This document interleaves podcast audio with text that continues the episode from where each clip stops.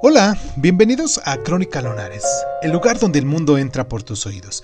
Yo soy Irving Sun y en esta ocasión en nuestra sección de Cuéntame un libro vamos a hablar de la Feria de las Vanidades, de William Makespace Tuckerwright. Comenzamos.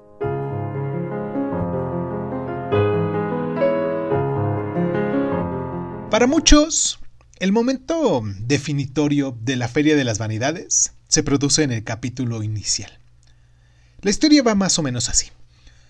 Becky Sharp, futura institutriz, sale de la academia de la señora Pinkerton y tira el regalo que le ha hecho como despedida, el diccionario del Dr. Johnson, por encima de, de una verja.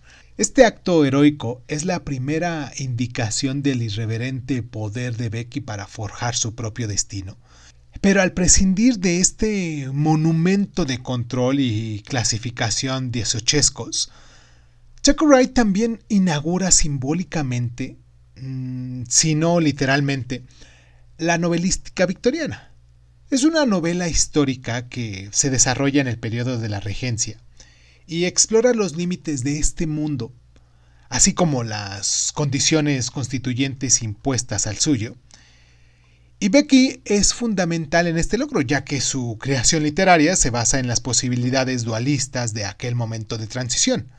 Aventurera, permanentemente calculadora, carente de todo sentimiento, es la perfecta dueña de una sociedad en la cual todo está a la venta y nada posee un valor duradero.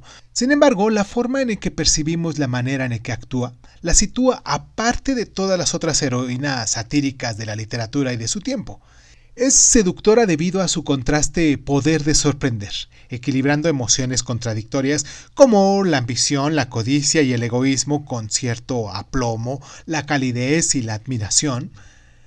Becky se abre camino en un mundo vacío con la batalla de Waterloo como centro, diagnosticando las hipocresías que explota y actuando como contraste que ilumina los escasos momentos de generosidad presentes, incluyendo los suyos, como resultado, no solo hace que sea posible Ana Karenina de Tolstoy, formada directamente bajo la influencia de Trucker Wright, sino también Gwendoline Hartley de T.C. Eliot y Sue Hart de Hardy, situada en el cambiante centro de la Feria de las Vanidades, hace que su universo sea rutilantemente seductor e incomodadamente familiar.